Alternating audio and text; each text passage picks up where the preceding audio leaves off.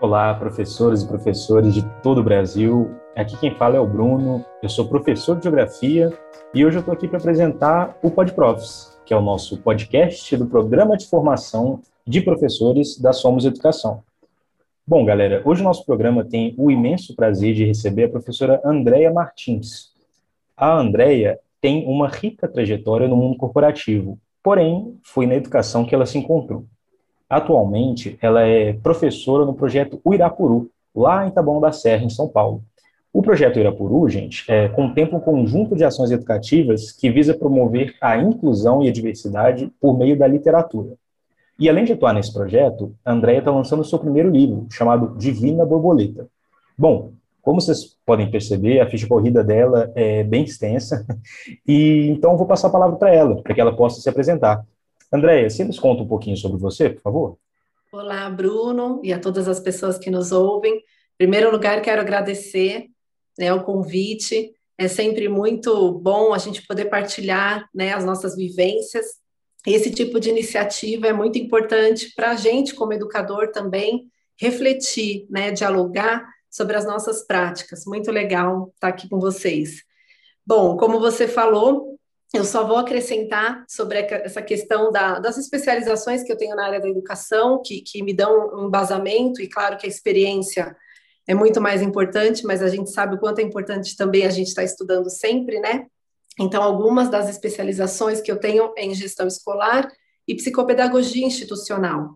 E aí, desde 2020, eu tenho o prazer de, de estar atuando como educadora social num projeto, né, chamado Projeto Irapuru, é uma ONG voltada para adolescentes em vulnerabilidade social aqui em Taboão da Serra, São Paulo, e eu tenho assim a oportunidade de estar aplicando o que eu estudei e muitas também das coisas que, como você trouxe, né, do mundo corporativo, como é um curso voltado também para o mercado de trabalho, para preparar esses jovens, e aí a gente utiliza desse conhecimento para é, agregar um pouquinho na vida dessas pessoas. Beleza, André, muito obrigado. E deixa eu te fazer uma pergunta, achei é, muito, muito rica a sua, a sua apresentação e o fato de você ter trazido para a gente as suas especializações né, na área da educação. E eu fiquei com, com uma dúvida, que é, eu acho que nossos ouvintes também estão interessados em saber, como que foi o seu processo de transição da área empresarial para a educação? Então, assim, é, como que foi se você teve um momento definidor, marcante, que você consegue se lembrar, como que se deu esse processo de e o seu despertar para o interesse nessa área? É, Bruno, isso é muito interessante. Eu fico tentando lembrar e é como se isso já nascesse comigo, sabe? Eu, eu me recordo de brincadeiras de criança, assim, aquela coisa de brincar de escolinha, né? Como professora, como estudante, eu sempre gostei bastante de, de estudar. E a minha primeira experiência profissional foi como instrutora de cursos profissionalizantes. Então, dos 19 aos 24 anos, eu me vi já tendo essa experiência na formação né, de, de pessoas, e isso me encantou. No entanto, como eu ainda tinha apenas o ensino médio e precisava trabalhar, aí eu tive que direcionar minha vida aí para o mundo corporativo. Então, né, tive a experiência em RH e depois passei como cargos de coordenação, de gestão, mas na área administrativa, em escolas. Então, desde escolas particulares de ensino infantil e fundamental, até em escolas de cursos profissionalizantes. É, inclusive, a minha última experiência foi no SENAC. E o que, que eu fazia com isso, né? Como os cargos, na sua maioria, eram cargos de gestão, eu tinha que estar muito próxima da parte pedagógica. Então, eu aproveitava todas as oportunidades que eu tinha para estudar, para me, me atualizar constantemente e até para participar de projetos, de passeios nessa parte. E aí, então, com isso eu comecei a ficar cada vez mais assim imersa nesse mundo é, fantástico que é a área da educação. E aí, em 2017, eu achei essa ONG, né, aqui próximo da minha casa, e comecei a fazer trabalhos voluntários. Então, palestras, é, ajudava em eventos. Só que me começou essa vontade de estar mais próxima desse projeto, começou a aumentar. E no finalzinho de 2019, eu apresentei uma proposta de um projeto que eu desenhei chamado Inclusão e Diversidade por meio da literatura. Então, o que, que eu pensei? Eu quis trazer um pouco da minha experiência como representante de, de inclusão e diversidade que eu tive lá no SENAC e desenhei um projeto pensando nessa instituição que é o Projeto Irapuru. Eles têm uma essência em relação ao hábito da leitura, à literatura, no modo geral, muito bacana. E mandei a ideia né, desse projeto para a diretora, ela aprovou, e em fevereiro de 2020 eu comecei com esse projeto. Aí eu, eu brinco que eu não sei se foi por obra do acaso é, ou por forças superiores, não sei, mas no mesmo mês eu fui desligada do SENAC e surgiu uma vaga para educador no projeto Irapuru. E aí eu recebi o convite e estou nesse lugar que eu sou assim apaixonada até agora. Nossa, maravilha. Esse esse tipo de relato, é, além do, da riqueza teórica né, e prática, de experiência que ele traz, eu tenho certeza que ele nos, é, é a vários educadores, ele também serve como motivação, né, de para ainda, para que as pessoas possam trilhar esse caminho ou até recobrar, né, ter um segundo gás ali para continuar essa jornada que tenho certeza que você sabe é complicadinha, né? Mas eu queria falar, você falou, sua fala tem dois pontos, eu queria separar eles para a gente conversar que é, é, queria falar com você sobre inclusão e, e, diversidade e justamente sobre esse projeto, que é inclusão e diversidade por meio da literatura.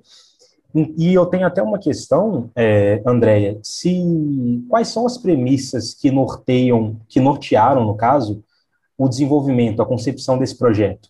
Porque você é, havia mencionado que, que estuda bastante também, você traz consigo aquela noção da linguagem e como uma ferramenta é, que pode, como eu vou dizer, que pode auxiliar aqueles que estão numa condição de oprimido a saírem dessa condição. O que, que você pensa sobre isso? É, Bruno, esse, esse ponto que você tocou é extremamente importante, né? A gente tem que pensar que a linguagem, ela tem também o poder de excluir. E quando a gente vem aí no lado da diversidade especificamente, a ideia de pensar na linguagem vai muito além de só, de repente, usar né, uma ortografia, uma gramática correta, pensar na norma culta, mas aí a gente tem que entrar um pouquinho mais a fundo e estudar mais a respeito, né? Hoje a gente tem é, muitas palavras que elas foram construídas, né, em meio a um contexto de opressão, e também tem uma origem nesse sentido. E aí, às vezes, a gente pensa numa palavra muito simples, né? Que de repente a gente pode mudar o nosso vocabulário para tornar essa linguagem mais inclusiva. Porque a linguagem, como eu citei, ela pode excluir. Não só é, nessa minha experiência com, com o trabalho com jovens, né, em vulnerabilidade social, a gente trabalha muito a questão de vícios de linguagem, do uso de, do tipo assim, né, essas questões, mas a gente também mostra para eles que eles têm uma realidade ali em que eles querem dialogar também, né, com os amigos, com a família, e que apenas eles precisam aprender em que momento eles vão utilizar qual tipo de linguagem. Então a gente tem que ter muito esse cuidado, né? Da mesma forma que a linguagem é uma ferramenta muito importante para que a gente, né, saia daquela é, é, daquela posição de oprimido, né, que a gente realmente consiga aí se sobressair, né, na vida no modo geral, e também pensando na ideia da diversidade com esse outro cuidado, né? Que tipo de palavra, que tipo de frase, que tipo de comentário que eu faço que de repente eu posso estar tendo uma, uma atitude preconceituosa, né, ou até mesmo racista, e então essa essa parte do vocabulário assim é algo muito importante para a gente sempre se atentar. Isso é bem, bem legal você ter trazido. Muito obrigado pela, pela resposta, Andréia. Aí eu queria já até aproveitar e fazer, fazer essa, esse link, né, essa ponte, e te fazer uma pergunta é, para você nos ajudar. Tenho certeza que muitos daqueles que estão, daqueles e daquelas que estão nos ouvindo agora, têm essa dúvida. Aí eu queria que, se possível, você nos explicasse qual é o termo mais apropriado para que a gente possa usar nesses casos. Então, quando eu leio inclusão, é, ele se refere especificamente àqueles e aquelas com algum tipo de deficiência, o termo é necessidades especiais, sabe? Quais são, é, o que você pode nos contar sobre é, as, os termos usados para nos referirmos a essas pessoas e quais são as opressões que eles escondem? Quando a gente fala da diversidade, é muita coisa, né? A gente vai continuar essa conversa e a gente vai explanando mais algumas coisas e vai dar para entender como é muito profundo isso. Mas vamos pensar aí, como você trouxe muito bem, essa questão da, das pessoas com deficiência, né?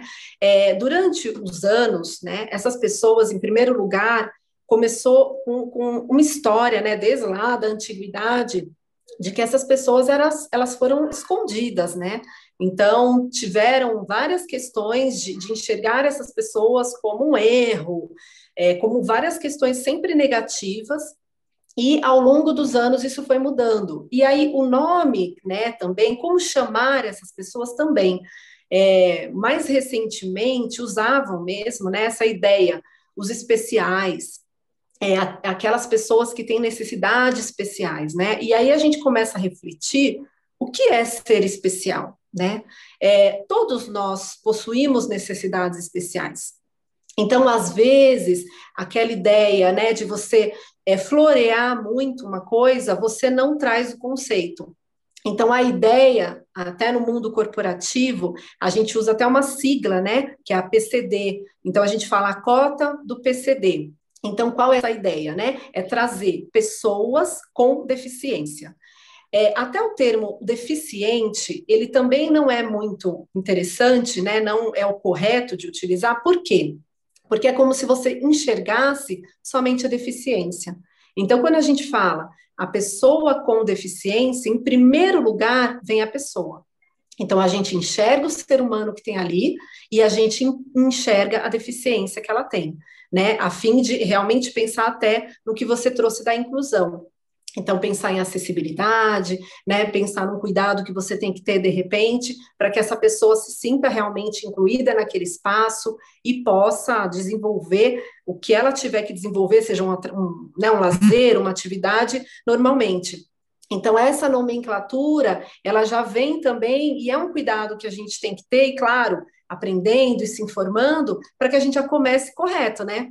Então, já ao pensar nessa pessoa, então a gente lembra sempre isso: é uma pessoa, né, com deficiência. Teve até uma, um período que se falava é, portadores de deficiência. E aí eu começo, quando eu trago esse assunto com os alunos, né, eu exemplifico de uma forma muito simples, né, a questão da, da nossa carteira. Você porta o seu celular, você porta a sua carteira. Então, quando você quer, você está com ele. Quando você não quer, você guarda. A deficiência não é assim. Né? Eu não posso simplesmente a pessoa com deficiência tirar a deficiência para sair de casa. Então, a ideia já da nomenclatura já vem daí.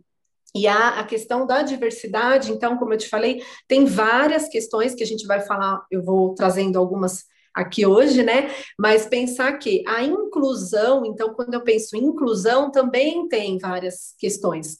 A gente vem aí também de uma linha de tempo até em relação a essa palavra, né? A gente teve primeiro a exclusão, depois a gente teve a segregação, depois a gente teve a integração e a inclusão. Então, a ideia é que a gente trabalhe com a inclusão. Inclusão é fazer parte, fazer parte de verdade. Quando você contrata uma pessoa com deficiência, não é ela simplesmente estar dentro da sua empresa, registrar o ponto e não ter, por exemplo, recursos para trabalhar, não ter ideias aceitas, não ter relacionamento com os colegas de trabalho. Isso não é inclusão. Né? Inclusão é que ela seja como nós. Então, a gente vai viajar, vai com aquela pessoa, a gente faz um amigo secreto, aquela pessoa está lá, ela precisa, de repente, de um recurso tecnológico, a empresa providencia. Enfim, então a inclusão é realmente a pessoa fazer parte daquilo de verdade. Muito obrigado pela completíssima resposta, André. E agora deixa eu partir para o âmbito um pouco mais prático e já nessa, nessa mesma toada, se você poderia nos contar quais são os maiores desafios no processo de inclusão e de valorização da diversidade no ambiente educacional. Legal, Bruno. Vamos pensar então. É, primeiro, né? Quando eu pensei nessa ideia de levar um projeto para trabalhar com adolescentes, esse tema, então eu vim lá do Senac, né? Trabalhando com os alunos e com os profissionais, né? Então, na sua maioria, tinham adultos. E pensando na parte da educação, no sentido dos adolescentes, eu trouxe muito a ideia do conceito que o Edgar Morin né, traz para a gente sobre a educação integral do ser. Então, ele sabiamente né, traçou aqueles quatro pilares. Então, aprender a ser, né, aprender a fazer, aprender a conhecer e o aprender a, é, é, é a, a, conviver, né? E a inclusão e a diversidade acontece realmente na convivência, né? Então, quando eu convivo com outro, eu consigo valorizar né, a, a, diferença, né, que cada um é um ser, e eu consigo incluí-lo. Então, essa foi a ideia de trazer para os adolescentes. A gente trabalha várias, né, a gente, eu até falei bastante da pessoa com deficiência, mas eu trabalho várias questões da diversidade. Então, nesse ano, por exemplo, a gente começou em fevereiro, a gente trabalhou sobre a pessoa com deficiência, em março, o tema mulher, em abril, a diversidade geracional, e em maio, agora, a gente trabalhou sobre a questão do refúgio, né, dos refugiados. Como que desenvolve mais ou menos, como que acontece esse trabalho? No ano passado foi um pouco diferente, nesse ano eu, eu sempre, cada ano eu estou mudando algumas coisas, eu acho importante, né, porque são outros alunos e a gente também vai experimentando o próprio projeto.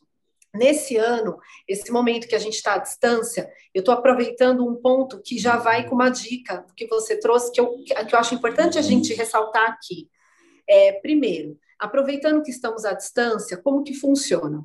Esses jovens, eles têm uma carga horária de seis horas, uma quinta por mês, para fazer esse encontro comigo. Cada turma, são três turmas, cada turma uma quinta. Na parte da manhã, eu trago um livro né? Então, eu trago um livro para abordar a questão, a gente faz uma leitura coletiva de trechos ou até do livro todo, dependendo do livro que eu selecionei, são livros que eu uso já há dois anos, que eu fiz um, né, assim, eu separei os livros que mais me interessavam para trabalhar esse tema, e depois da leitura coletiva, eles têm um período que eles vão pensar em propostas de ações para as empresas, já que são aprendizes, né? São jovens que tão, estão tendo a primeira oportunidade no mercado de trabalho. Então, a ideia é que eles sugiram, criem ações que as empresas podem é, fazer de acordo com aquele tema. E no período da tarde, a gente sempre tem um convidado. Então, quais são esses convidados? Pessoas que representam o tema. Então, a primeira dica é trabalhar com inclusão e diversidade, a gente precisa sempre trazer, né, dar o espaço para aquelas pessoas que vivem aquilo. Né? Eu, Andréia, eu posso estudar muito, é, vamos supor, a pessoa com deficiência, mas eu não possuo uma deficiência. Então, eu não tenho a vivência que uma outra pessoa que tem a deficiência tem, e até de trazer para enriquecer né? Porque só ela vai colaborar com algumas questões que eu jamais pensaria, porque ela vive isso. Então, por exemplo, no mês de fevereiro, que foi abordado a pessoa com deficiência, em cada quinta eu consegui um, eu conheço muitas pessoas e, e vou atrás também redes sociais, LinkedIn, enfim. E aí, por exemplo, um professor que, que, é meu colega do SENAC, e hoje ele é também coordenador no METEC, ele é uma pessoa com deficiência, né? E aí ele veio conversar com a gente, então ele contou um pouco da história dele. Ele é palestrante, ele dá workshop sobre inclusão e diversidade. Então a gente aproveita também para mostrar o trabalho dessa pessoa. Então assim, a gente vai aí percebendo o quanto é importante trazer as pessoas que vivem esses temas específicos para agregar. E aí eu tô, estou utilizando o fato da gente ainda estar EAD a meu favor. A outra dica que eu acho importante é a questão de estudar, ver que são temas que a gente está em constante é, reciclagem. O próprio nome, como eu comentei, né, antigamente era pessoas com necessidades especiais, pessoas especiais, deficientes. Então, aos poucos, né, o próprio logo recentemente foi alterado, o logo da inclusão. Então, tudo isso é importante que a gente esteja também em constante atualização. É, a questão do desafio que eu quero trazer eu vou ser muito sincera para você, e isso eu digo não só do ambiente educacional, tá? Em qualquer ambiente, até por essa experiência de vir do mundo corporativo. Para mim, o desafio é que as pessoas estejam abertas sabe, estejam abertas a aprender. É, eu vi muitas questões que eu percebi que faltava só isso, era só ter vontade de aprender o tema. Hoje a gente tem um acesso à informação, Bruno, que, que você fala, nossa, eu fico imaginando, né? Há anos atrás, muitos anos, quando eu comecei meus estudos, se eu tivesse tudo isso que a gente tem hoje, eu acho que eu já estaria mais ainda à frente, de verdade. Vai, pensando na diversidade, vamos pensar nas redes sociais. A gente tem, por exemplo, Jamila Ribeiro, né, uma filósofa, feminista negra, escritora, ela é uma acadêmica brasileira muito conhecida, que o ano passado ela criou o que ela chamou de Jornada Feminismos Plurais.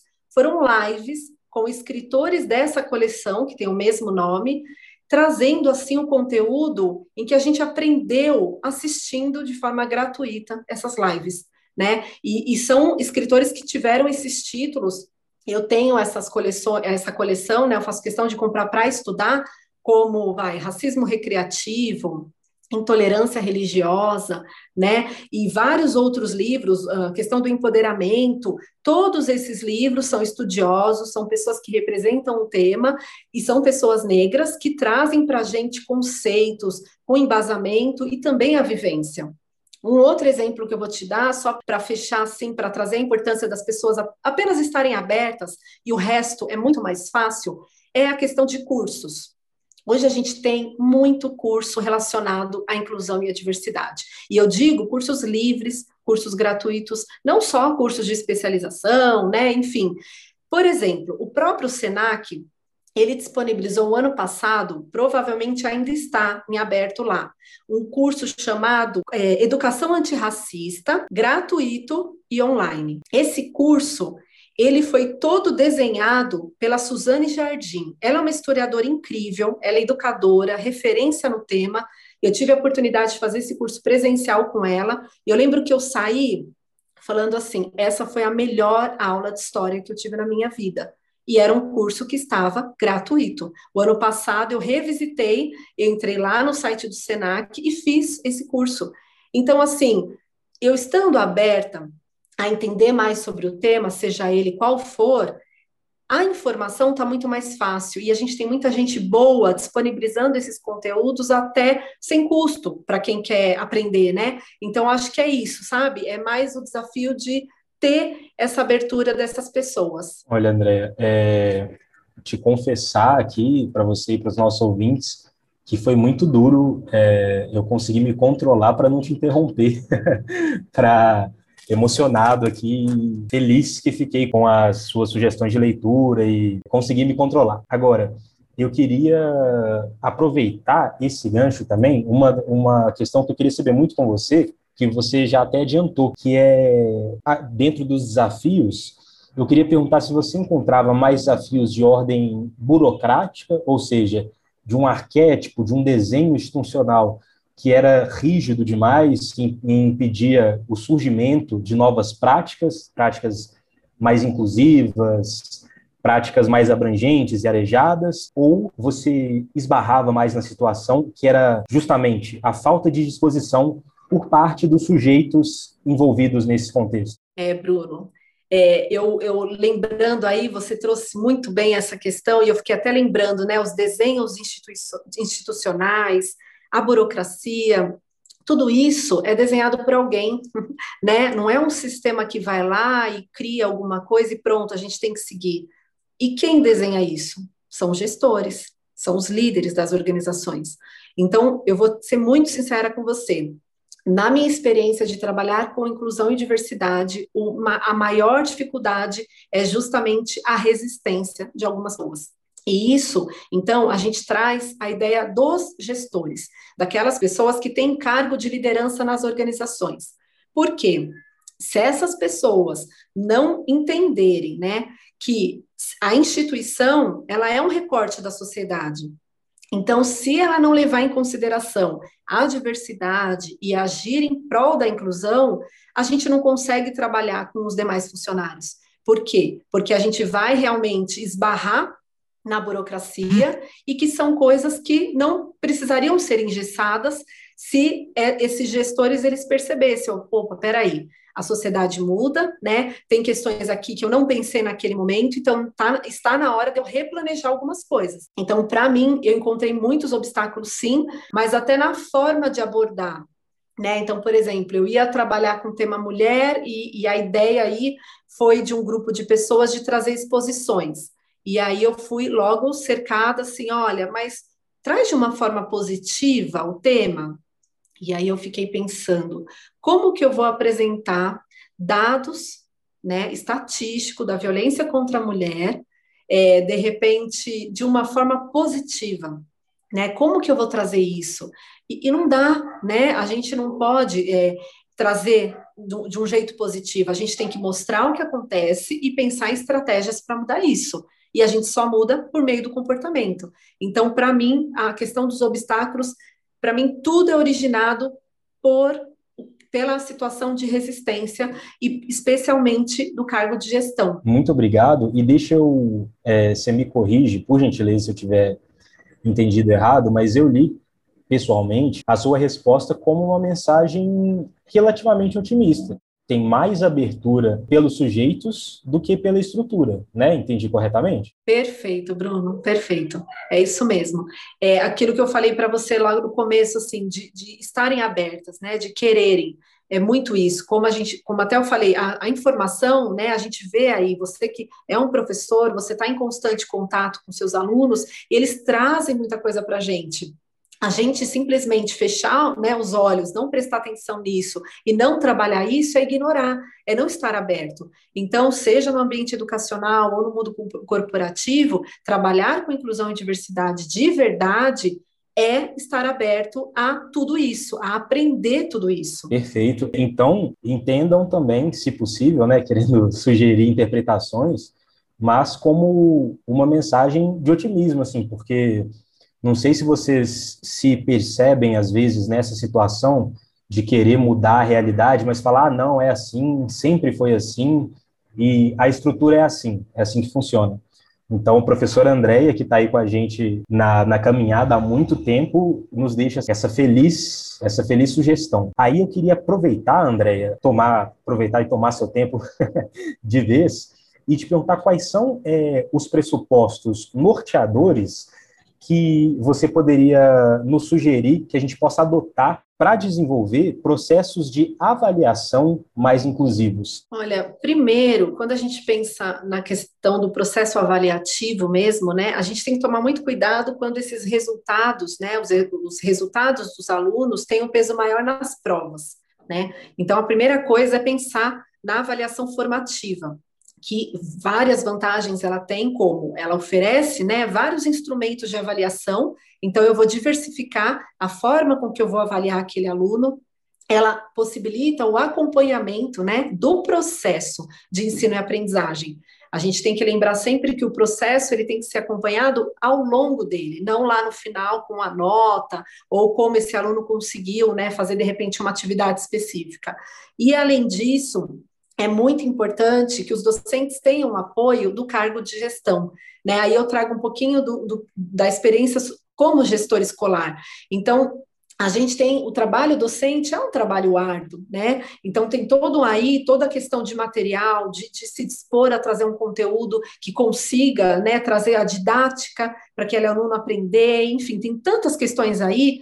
Mas além disso, dependendo da situação, vamos supor que esse professor percebe que tem um aluno que não está conseguindo. Ele não consegue bem num trabalho, numa avaliação, ele não está fazendo os exercícios. O que está acontecendo com esse aluno? E aí vem o apoio da gestão. Então, outros, né, outros atores escolares, a orientação pedagógica, um coordenador, enfim, que consiga dar suporte para o docente, e aí sim a inclusão vai acontecer. Porque quando a gente percebe que cada aluno é um, né? A gente fala, ah, André, você está viajando, né? No ensino público, são muitos alunos, tal, mas é possível. Se existe uma parceria da gestão com os professores para que criem processos avaliativos que percebam que numa sala, mesmo com 40, 50 alunos, a gente precisa entender que cada um é um ser, então eu não posso simplesmente né, ter uma avaliação que seja para todo mundo igual, eu preciso analisar se tem alguma coisa acontecendo de diferente, e ainda lembrando que muitas das questões, até mesmo ligadas à dificuldade de aprendizagem e à deficiência intelectual, é detectada no, durante, né, na escola, durante o, o estudo. Então, o professor percebe uma situação ali, e aí vai trazer o apoio de outros atores e tem, claro, tem todo um acompanhamento com outros né, profissionais, a gente não pode esquecer disso, mas é importante lembrar que nesse momento, para pensar em avaliações inclusivas e até no próprio processo de ensino e aprendizagem inclusivo, é lembrar que o docente não pode estar sozinho nessa. Ele precisa do apoio da gestão da escola. Perfeito. É, em relação agora aos sujeitos, né, docentes, enquanto sujeitos socioculturais, né, os professores, a gente sabe que é uma realidade, inclusive você, eu tenho certeza, né, que já está na estrada, com foco especificamente nos processos de inclusão, que nem sempre nós nos sentimos preparados para a gente desenvolver projetos assim. Você já nos deu uma dica, né, que é sempre estudar, está sempre aberto para aprender e para se atualizar. Mas como é, você lidou ou lida com esse sentimento e você teria alguma dica para aqueles e para aquelas que se encontram nesse momento emocional atualmente? O que, que, você poderia nos dizer sobre isso? É, Bruno, eu entendo que é super complicado, né? A gente fala, é, escolha de ir para a área da educação é algo louvável, porque não é fácil. Eu acho que o que me ajuda muito a manter até nisso, né, de eu estar no meio corporativo, sempre lá na parte administrativa, é, doida para entrar em sala de aula, é, com aquela vontade assim, e pensando quando isso vai acontecer, quando isso vai acontecer, né, fazendo projetos, tudo, mas sempre ali, né, escondida. Eu pensava muito sempre no propósito da educação, sabe? Quando a gente pensa no, no, muito nesse propósito, né, que é formar pessoas melhores, é trazer a ideia de que a gente possa, possa realmente cuidar dessa sociedade de uma maneira melhor. E aí eu penso muito nisso, sabe? Quando vem esse medo, essa insegurança, eu acho que a gente não pode esquecer do propósito, porque o propósito ele também dá aquela ideia de motivação, né? Você fala, poxa, eu estou fazendo isso por, por um ideal, né? Eu, eu sou assim, talvez, ai, que utopia, ai, que professora sonhadora, mas assim, eu tenho isso muito forte em mim, sabe? Quando eu fico ouvindo meus adolescentes, assim, os, os, meus colegas brincam nas apresentações, eu fico com cara de boba, eu, porque eu falo assim, eu acredito tanto neles, eu acredito tanto que se a gente der um direcionamento, né, para esses jovens, ouvi-los, que é tão importante, eu acho, assim, que, que é isso, sabe? Que a educação é a única saída que a gente tem para melhorar tudo isso, tudo, tudo que está acontecendo. Sem a educação, essa base, de entender, principalmente quando a gente traz a inclusão e diversidade, porque sem ela não dá para acontecer, né? A, a, sociedade toda ela pede por isso. É, eu acho que o propósito da educação ele, ele fica gritando, sabe? E você fala, opa, peraí, então aí eu tenho que estudar. Então, quando eu vejo projetos, eu, eu penso muito nessa situação. É, eu me lembro que na, na escola que eu trabalhei, uma escola de educação infantil e, e fundamental, eu me lembro que eu entrei lá é, era uma escola com rotatividade de funcionários, né? Praticamente a cada seis meses trocavam os funcionários. E eu era coordenadora administrativa. O que, que eu fiz? Eu usei a parte de RH e juntei a parte pedagógica no sentido do que eu estava estudando, do que eu estava aprendendo, e comecei a criar um projeto de fidelização geral, assim, de todos os envolvidos. Então, pensando nos pais, pensando nos alunos, pensando nos professores. Aí eu criava momentos de dinâmica com os professores. E, Bruno, às vezes são coisas tão simples. Eu me lembro uma vez que eu peguei aquele jogo Imagem e Ação. E a gente jogou os, os professores. Sabe, foi um momento tão leve, um, momento que os professores se sentiram olhados, valorizados, né? Também, claro, é, criamos parcerias, né, para eles também terem a oportunidade de se reciclarem, enfim, a gente fez todo um trabalho, né? E paralelo esse trabalho a gente fazia junto com os pais e com os alunos. Então, eu criei, a gente criou alguns eventos, né? A gente montou a ideia da escola dos sonhos. E aí começou com os professores fazendo desenhos sobre o que era a escola dos sonhos, os alunos, isso eu estou falando de crianças de 2 há nove anos de idade. A gente colocou cartazes pela escola e aí a gente trouxe os pais para fazerem isso também. Então, eu lembro que a gente colocou os cartazes, os pais olharam a escola dos sonhos do filho, e era escola, assim, com piscina, era escola que tinha o pai ali, era escola com brincadeira, e, e que a gente fala, nossa, às vezes a gente viaja tanto e tá tão simples as coisas, e foram projetos que eu veio assim, como eu te falei, do propósito, que eu acho que é muito coração isso, eu acredito, sinceramente. E aí, claro, eu sempre procurei pesquisar, né? Até isso que, eu, que a gente fala de estudar, é, esse projeto de inclusão e diversidade é isso. Ele tem todo o embasamento teórico nas minhas experiências e principalmente na literatura. Então, quando eu escolho um livro, eu quero que esse livro converse com esse projeto, mas sabendo da importância de que seja um livro que realmente tenha ali um, um, conteúdo embasado, uma coisa bem bacana, né? E lembrando também dos adolescentes, né? Que seja um livro aí de interesse deles. Então, para mim, assim, eu penso muito nessa situação, sabe? Que às vezes os projetos vêm, o docente está lá com aquela ideia, mas talvez desestimulado, enfim. E outro ponto que eu não posso esquecer: o docente precisa também ter a liberdade, ter um espaço que é, acolha esses projetos, como aconteceu comigo. Quando veio essa, essa ideia do projeto, eu era voluntária, né? Então eu cheguei na diretora, falei a minha ideia, ela me deu confiança, né? E total liberdade. E o ano passado, esse todo o ano passado, eu era voluntária no projeto, né? No, de inclusão e diversidade. Esse ano eu fui convidada já é, como contratada para esse projeto também, não só nos outros cursos que eu dou lá dentro. Ou seja, a gente apresentou, ela apresentou para todas as pessoas, né, que fazem parte do projeto Irapuru e da própria fundação que o mantém, e eles gostaram da ideia do projeto e continuou.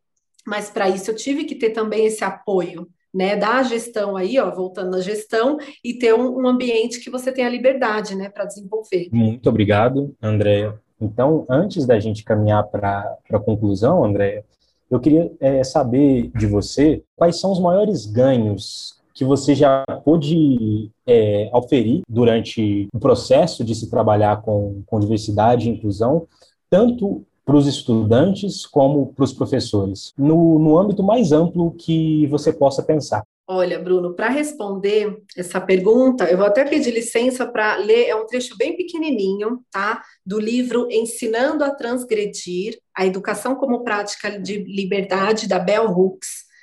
É, é um trecho pequenininho, e aí eu vou contar um exemplo para responder bem certinho essa pergunta.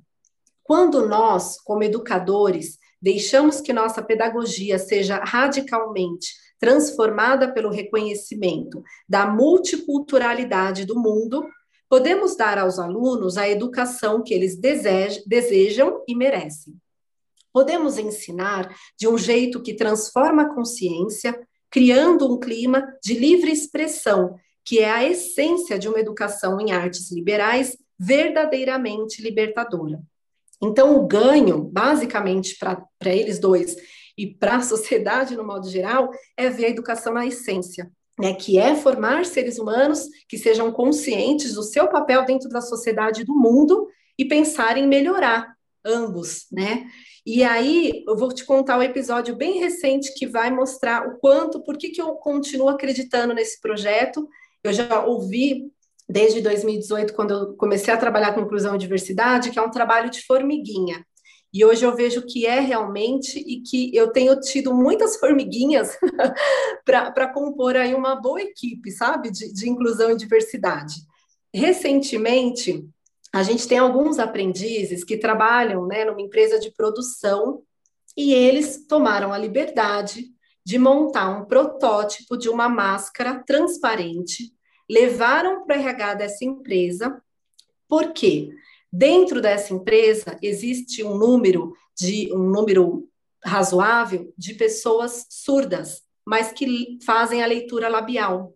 E esses alunos que são aprendizes lá estavam incomodados com o fato de com a máscara que a gente precisa utilizar, né, em relação aí à pandemia, é tampar a boca dessas pessoas e essas esses outros que tinham essa ideia de, né, que, que tem a, a possibilidade de fazer leitura labial não conseguir se comunicar. o RH entrou em contato com a diretora do Irapuru, encantado, queria saber quem que falou para eles fa fazerem esse protótipo. Ninguém falou. Eles têm a aula de inclusão e diversidade, eles participam de um projeto que se chama Melhor Aprendiz, que é esse acompanhamento que o Irapuru faz desses jovens, e eles se sentiram despertados e levaram essa ideia. Então, olha aí, né? Esse é o ganho.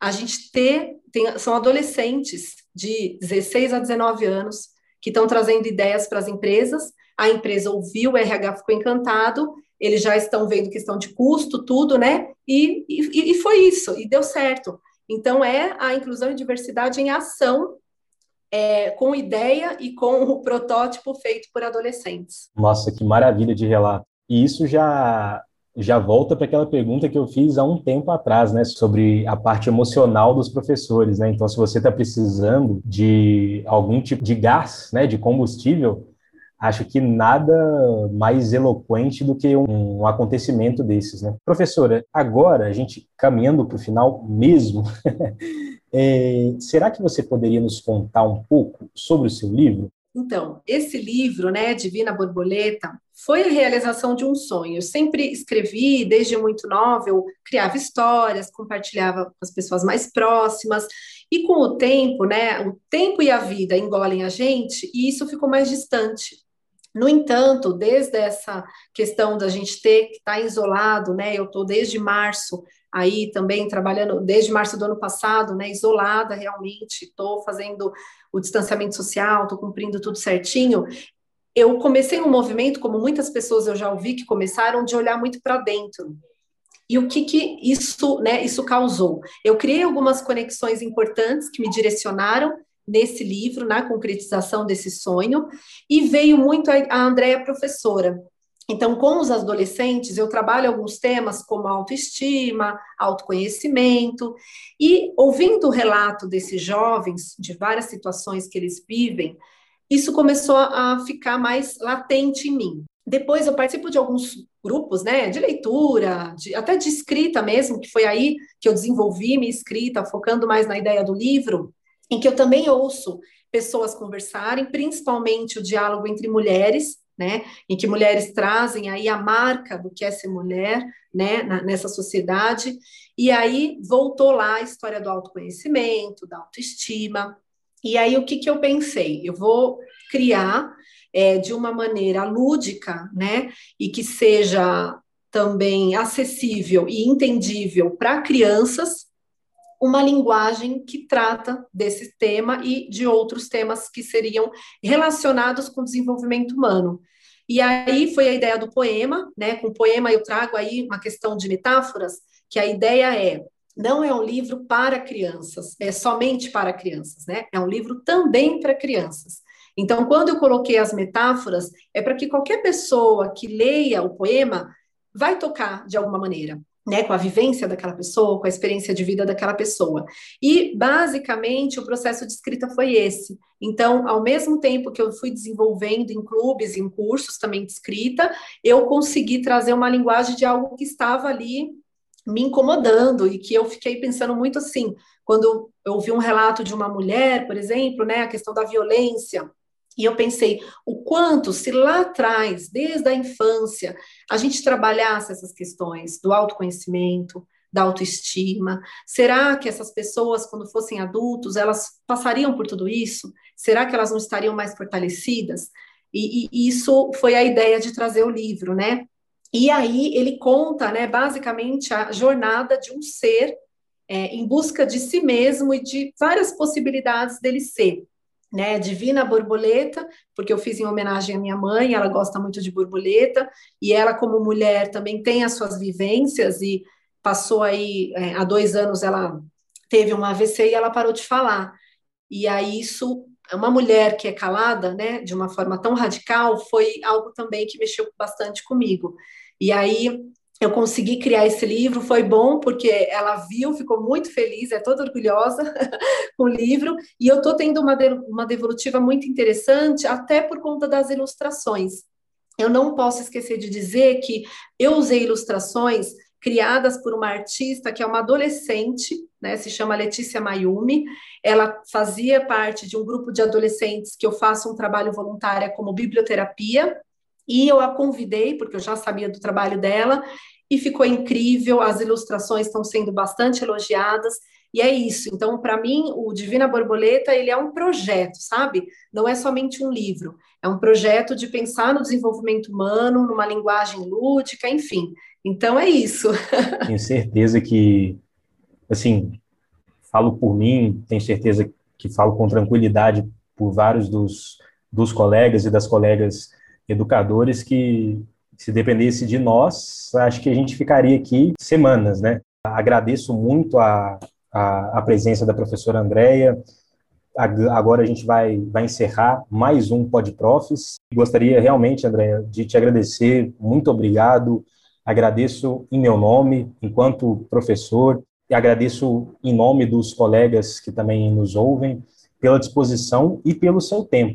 E você gostaria de nos deixar um recado final? Ah, Bruno, primeiro agradecer esse espaço tão enriquecedor. Realmente, se pudesse, a gente ficaria horas e horas mas vamos ficar com o contato aí um do outro para a gente fazer essas trocas, que eu acho que é isso também que estimula né, a gente docente. Como eu falei, não tem que ser uma profissão solitária, pelo contrário, a gente tem que estar junto e se ajudar. Eu queria também deixar esse recado, né, dizer aí para os nossos colegas que a gente sabe da complexidade dessa atuação, né, mas vamos pensar sempre no propósito dela, vamos pensar em muitas formas da gente se unir, se ajudar, principalmente nesse momento de pandemia, que a gente sabe que não é fácil. E também é, deixar aí né, o convite para quem quiser conhecer mais do meu trabalho no Instagram, eu tenho o um perfil que é literaturar underline, né? E lá tem esses projetos que eu mencionei e algumas informações a mais, e também estou super à disposição para trocas, porque a gente aprende constantemente juntos. Muito obrigado, professora. É, bom, pessoal, e o último convite que eu faço a todos vocês é que visitem o nosso site. Lá vocês encontram muitos artigos, encontram o nosso portfólio de cursos de formação continuada e, é claro, é, vocês encontram também os outros episódios do PodProfs. Um grande abraço a todos e a todas e até a próxima.